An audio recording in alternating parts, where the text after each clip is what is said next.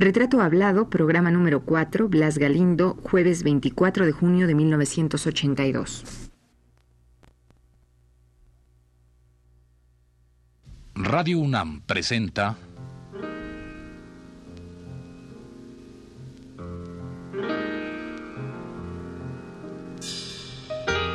Retrato Hablado.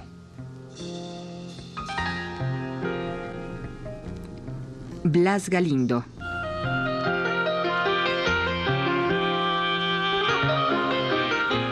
Un reportaje a cargo de Elvira García.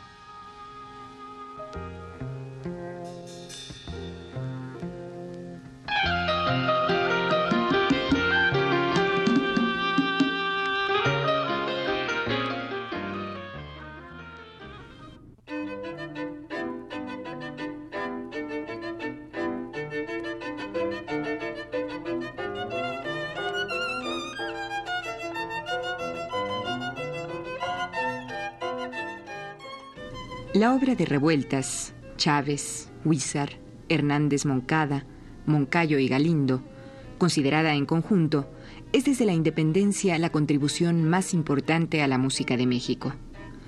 Constituye además una de las más valiosas y significativas aportaciones de la cultura universal de nuestro tiempo, no solo por ser intrínsecamente un arte de calidad superior, sino también por representar, que es lo fundamental, un vivo ejemplo exponente de la nueva conciencia mexicana, formada al calor de la revolución.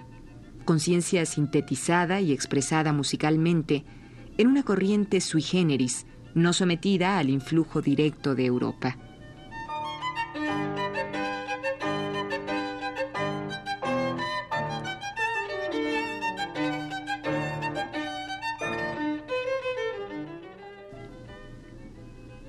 Texto que acaban ustedes de escuchar fue escrito por el maestro Rodolfo Halfter y leído el 7 de octubre de 1969 en ocasión del ingreso de Halfter a la Academia de Artes. Este discurso de ingreso a la Academia fue publicado recientemente en el número uno de la revista Pauta, que dirige el también músico Mario Lavista y que edita la Universidad Autónoma Metropolitana Iztapalapa. En este texto, cuyo título es Crónica del Trasladado, el maestro Halfter hace un recuento desde el año 1939, fecha en que él llega a México como refugiado de la Guerra Civil Española, hasta la década de los 60 y sus aportaciones en el terreno musical. Obviamente, en ese recuento, Halfter habla de Blas Galindo. Pero guardemos por un momento el comentario que Halfter hace de Blas y vayamos a escuchar la voz del maestro Galindo.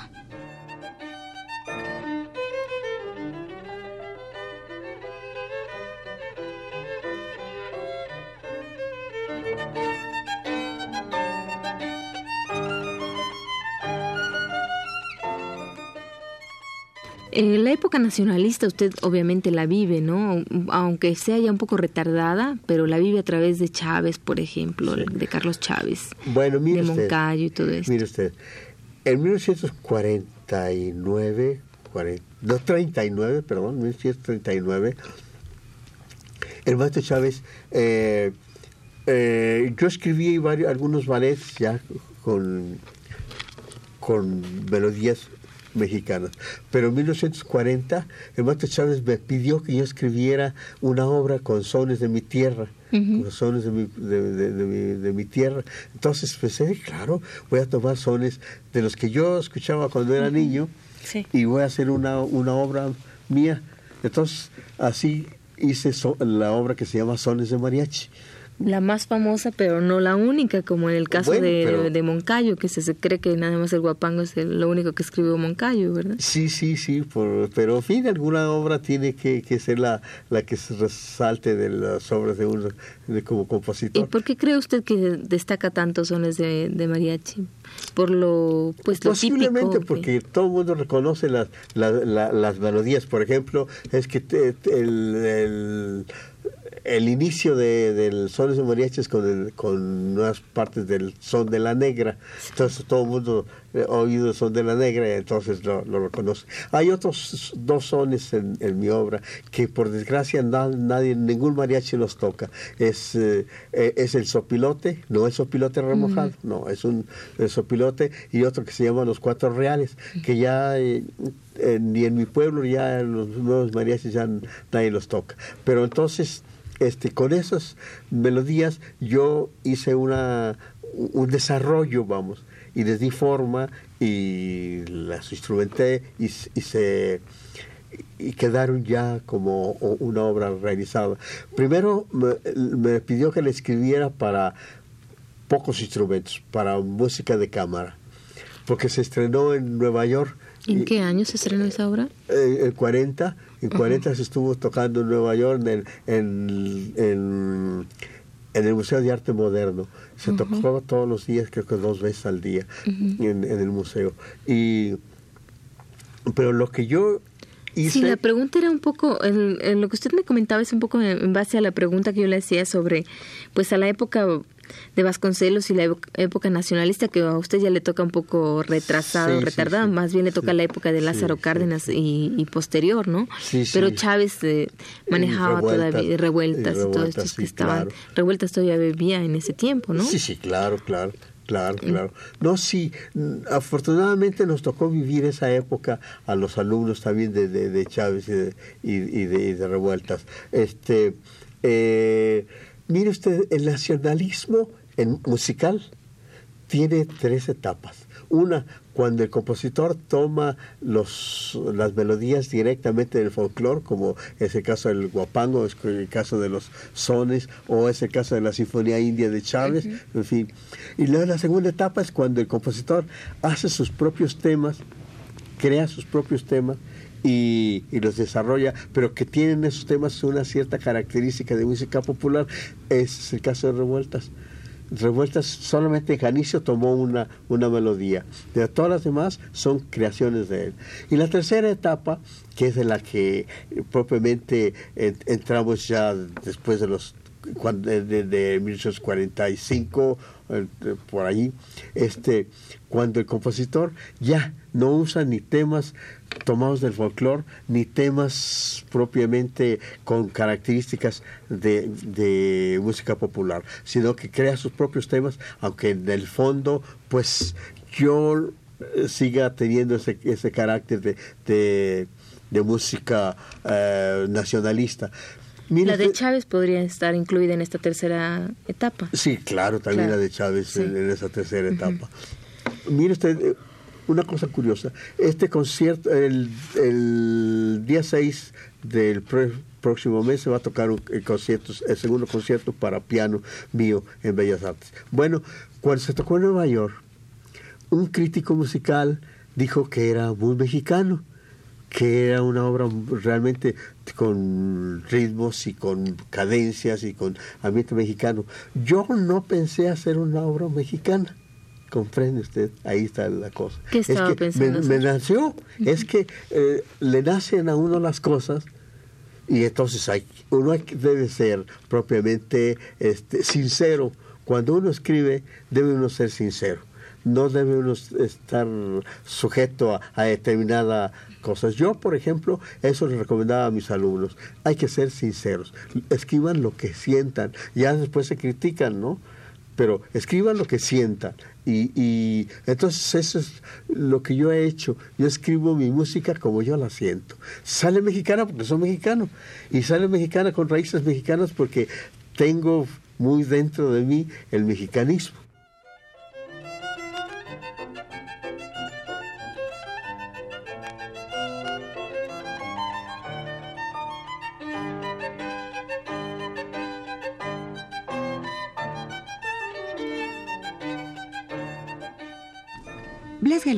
Llegó a México, como habíamos dicho en anteriores programas, y se encontró con que la música estaba esperándolo casi con los brazos abiertos.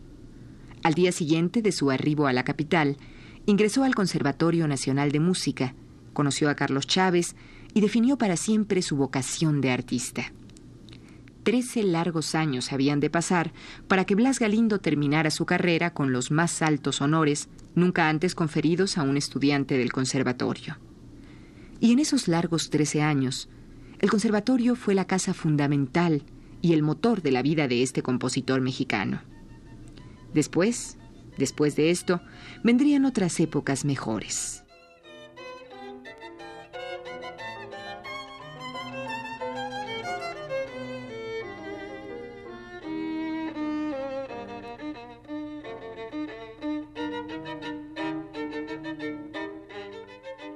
Bueno, ¿y usted también tiene a Silvestre Revueltas como su maestro alguna vez? Bueno, no, fue, no fue mi maestro porque él no dio clases de composición. Él daba clases de música de cámara, clases dio clases de violín, en fin. Eh, eh, alguna vez dio lecciones de dirección de orquesta. Yo estuve asistiendo, pero sin inscribirme. Eh, eh, pero directamente él no dio clases de composición. Por eso no soy alumno directo. En cambio, fui compañero de él porque, por ejemplo, en 1939 nos encargaron un ballet a él y otro ballet a mí. Y entonces nos fuimos a Cuernavaca los dos a, trabajar, eh, cada uno en su, en su obra. Entonces convivimos eh, varios... ¿Cuál ballet fue? ¿El, ¿La Coronela o cuál fue? No, el mío fue uno que se llamaba eh, La Mulata de Córdoba. ¿Para qué obra? Fue para no fue para una revista musical que se llamó Payapa que hizo el Imba así hace muchos muchos años. Bueno. ¿Y el y el ballet del maestro Revueltas cuál fue? Ah, no, no recuerdo. No para qué le digo, no, no, no recuerdo. Entonces, ¿usted convivió en ese tiempo con el maestro Revueltas? Sí, estuve... ¿Cómo era él en ese tiempo? Bueno, mire, le voy a explicar simplemente con un ejemplo cómo era. Yo estaba en mi, en mi habitación en el hotel escribiendo. Y él desapareció, se fue. Y regresó el día siguiente o los dos días. y entonces yo estaba todavía muy preocupado por las reglas de la composición las reglas de la instrumentación y, todo eso. Y tenía mis libros ahí extendidos sobre la mesa y estaba yo componiendo y con mis libros. Me dice, a ver muchacho, ¿qué haces? Digo, nada, aquí trabajando. Y yo le un libro de, instrumentación. Eso, tonterías, eso no sirve para nada. Y agarra el, lápiz y me lo raya todo mi libro y me lo aviento por la ventana. Dice, mira, no hay como la vida práctica. Dice, cuando tengas tú que escribir algo, escríbelo y pregúntale al, al músico si se puede tocar. Hay que ser humildes y llegar al, al músico y decir, oye, ¿puedes escribir esto? Es, es, es eh, tocable, pero déjate de los libros, todo eso sirve para nada. Así, ese era, así era revuelta. ¿Y usted siguió su consejo? Ah, sí, sí, claro, claro, porque sí, estaba yo muy preocupado todavía de, por, las, por las reglas, por las cosas escolásticas. ¿Y después dejó usted la escolástica a un lado alguna vez? Siempre lo dejé, pero siempre habría que recurrir al, al libro. Yo siempre he escrito lo que yo he tenido deseos de escribir.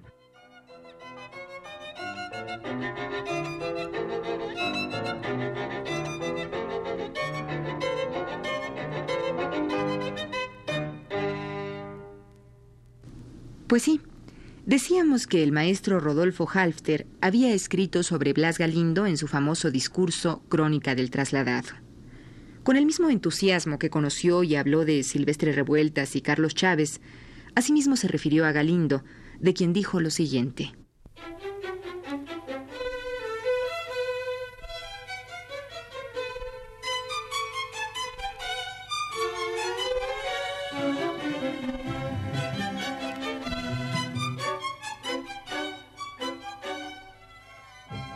En el escenario del Teatro Fábregas, cuando bajó el telón al finalizar la representación de Don Lindo de Almería, suite de ballet del propio Halfter, se inició mi amistad con Blas Galindo. Le agradecí en el alma su efusiva felicitación. Después, la comunidad de ideas contribuyó al fortalecimiento de nuestra amistad.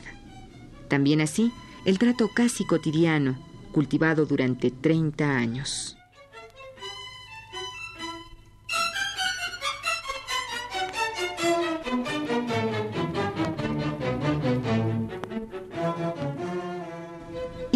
Continúa narrando su amistad personal y musical con Galindo, diciendo así. Este acercamiento a su persona me permitió apreciar las cualidades que le distinguen como hombre de principios morales rectilíneos, como artista honrado, como artesano diestro, como trabajador empeñoso, incapaz de salirse por la tangente, de valerse de subterfugios para buscar la solución fácil a los problemas musicales difíciles que se plantea. Escribió así el compositor Rodolfo Halter.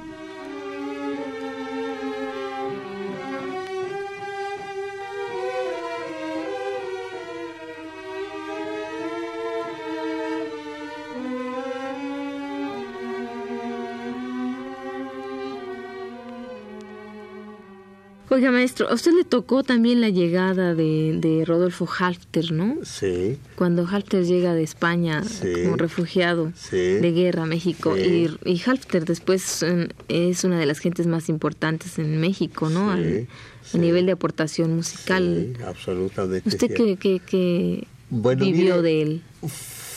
Soy amigo de él desde los primeros días de su llegada. Eh, cuando él con Bergamín organizó el ballet La Paloma Azul. Me invitaron a mí para escribir eh, un ballet que se llamó Entre Sombras anda el fuego. Mm. Entonces, eh, Rodolfo escribió una obra para el ballet y se presentó. Realmente me, emocionó porque la obra es muy buena. Eh, este, la de Don Lindo de Almería, ¿no? La que escribió él. Sí. sí. Y, entonces fui a felicitarlo, aunque ya nos saludábamos y nos, nos tuteábamos y todos, pero fui a felicitarlo y de, allí parte de nuestra amistad. Ahora somos íntimos amigos, aquí siempre hemos sido íntimos amigos. Realmente es un hombre que tiene grandes cualidades humanas y grandísimas cualidades técnicas. Es, es propiamente es un sabio del, en la música.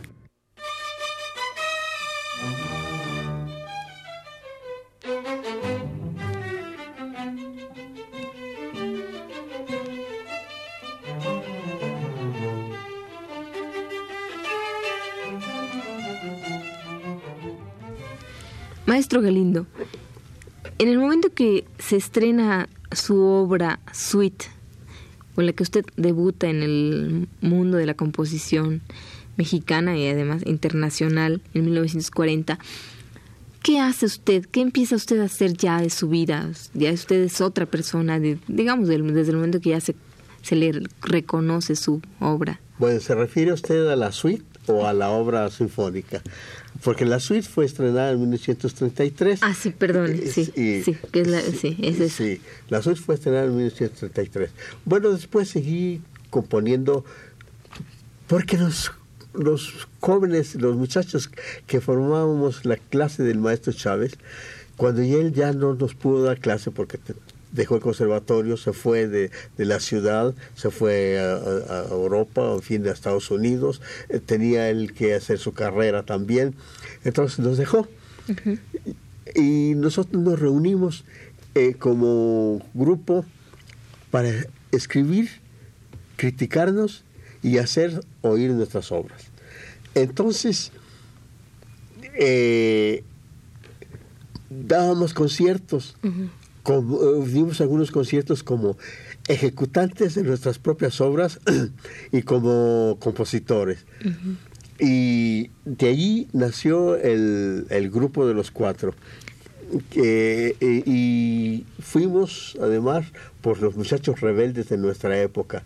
Claro que en aquella época el público era muy decidido nos chiflaban, nos pateaban, nos gritaban. Eh, eh, ahora no, el público acepta todo lo que le dan, pero en aquella época se hacían grandes escándalos y nosotros felices. Algunas veces estaba uno tocando y empezaba la rechifla y empezaba el, bullicio, empezaba la protesta y nosotros con más coraje le hacíamos. Bueno. ¿Por qué eran los muchachos rebeldes, maestro? eran y esos, ese grupo de cuatro eran Moncayo, Galindo, Salvador Contreras, y Daniel Ayala. Bueno, porque hacíamos las cosas fuera de lo escolástico. Nos habíamos revelado contra el dogmatismo eh, académico. Esa era la razón. Así es que antes todo tenía que sonar a Mozart, a Chopin, o bien, y, nosotros escribíamos lo que ya le dije a usted, como yo, lo que se nos ocurría. Bueno, y así estuvimos. Eh, por cierto que cuando me fui al Meche tuve que regresar para un concierto y después, después cuando dejé el Meche, ya traía yo mi alcancía, me fui a una casa de asistencia, me fui a una casa de asistencia y ahí ya tenía yo manera de pagar mi, mi, habitación. Aquí me dieron un, puesto de que, ganaba yo 83 pesos como maestro de, de música en escuelas secundarias. Bueno, ya con eso podía yo seguir mis estudios, resolver mi problema económico y me compré un piano con los ahorros de, del primer sueldo y... Y hasta casarse podía con tanto dinero. No, porque casarme, si tenía... Cuando pensé en casarme fue cuando dije, luego que resuelva yo mi problema, tener una casa, tener un coche, tener un puesto seguro, un, y, y entonces ya una vez resueltos los problemas económicos y, todo, entonces me caso. Afortunadamente me casé, ya me casé grande, a los 42 años, a los 42 años. Así de que, nada, pues... No fue tan fácil.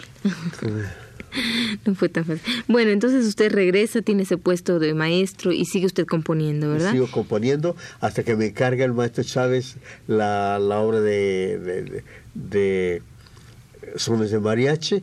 Después escribí el concierto número uno para piano, creo que en 41. Por cierto que no lo, no lo he escuchado en mi vida porque cuando se estrenó estaba yo en Estados Unidos. Resulta que, que como un resultado de los del éxito de los sones de mariachi, me otorgaron una beca Rockefeller para ir a estudiar a Estados Unidos con Aaron Copland.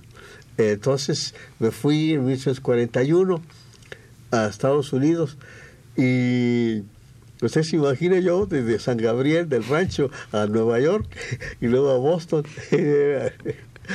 una cosa así muy emocionante. Claro. Y, y me renovaron una beca para leer el año siguiente. Fui también en 1942. Así es de que esos dos años los pasé allá. Regresando ya estaba yo eh, más eh, maduro y, ya tuve mi nombramiento del conservatorio y adelante.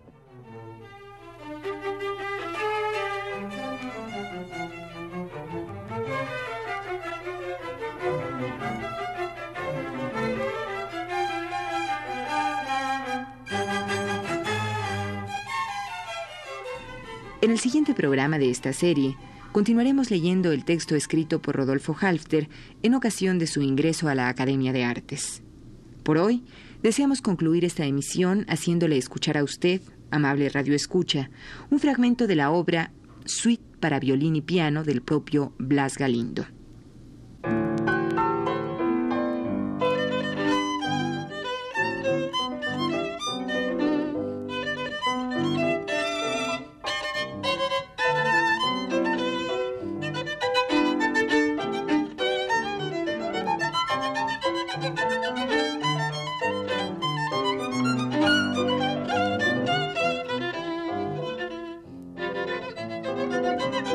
Música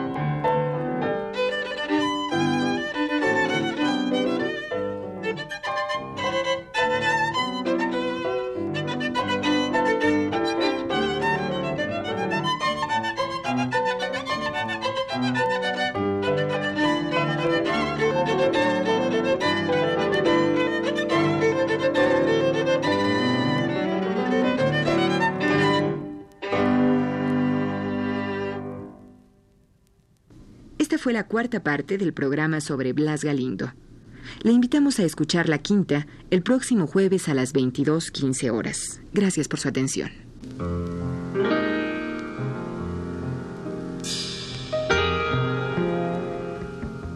Radio UNAM presentó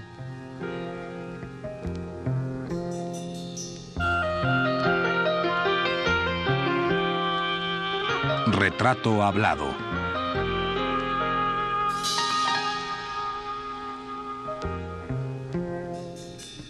Blas Galindo.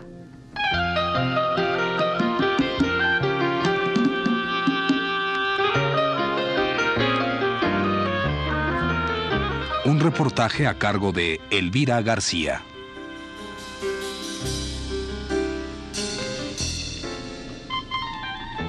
Presentación en la voz de Yuriria Contreras. Producción Juan Carlos Tejeda para un programa de Elvira García.